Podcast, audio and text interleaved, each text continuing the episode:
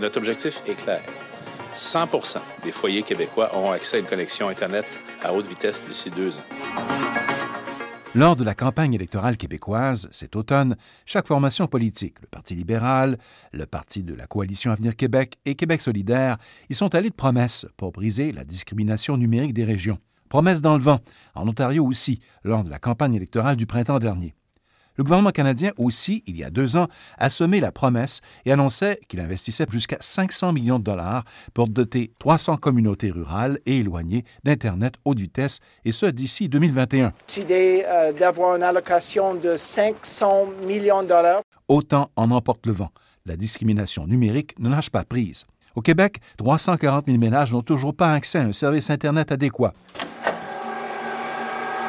Donc ici, c'est notre salle euh, de serveur. On a fait l'acquisition d'équipements de vidéoconférence, mais on n'est pas capable de l'utiliser en ce moment à cause du faible débit de bande passante qu'on a à Rivière-à-Pierre ici. À Rivière-à-Pierre, une petite ville qui se trouve à moins de 100 km de la ville de Québec. Mathieu Bergeron est directeur des opérations de l'usine Bordure Polycor. Son entreprise possède 30 carrières en Amérique du Nord.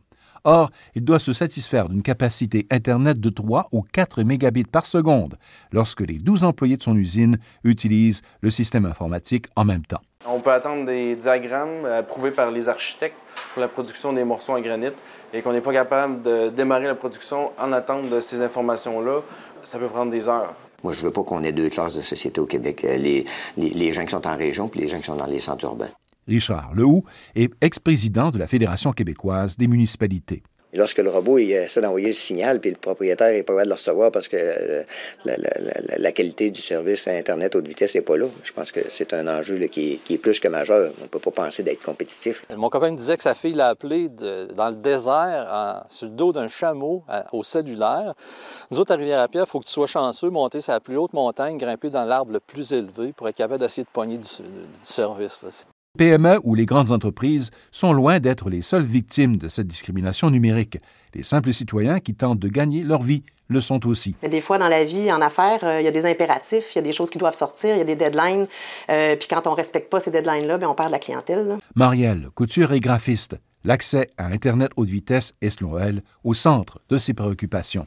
C'est un enjeu de survie euh, pour les entreprises, c'est un enjeu de développement aussi local. Là. On ne peut pas penser à attirer des familles, puis euh, avoir des entreprises qui se développent, avoir des festivals qui fonctionnent sans l'accès à Internet euh, décent. Puisque les gouvernements ou les grandes entreprises privées semblent incapables, bien souvent, de sortir les régions de leur trou noir, certains au Québec proposent une nouvelle approche, celle de la nationalisation.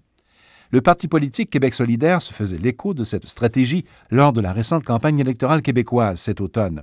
On parlait de créer Réseau Québec, qui serait une société d'État qui aurait pour mandat de bâtir son propre réseau de fibres optiques.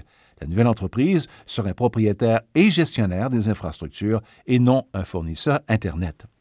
L'infrastructure de Réseau Québec serait publique. La société d'État établirait des partenariats alors avec des fournisseurs régionaux d'accès à Internet qui, eux, offriraient le service à la population. Un modèle similaire existe en Saskatchewan. Une société d'État au nom de SaskTel dessert des centaines de milliers de clients grâce à une connexion LTE, une connexion à vue, rapide dans les régions rurales.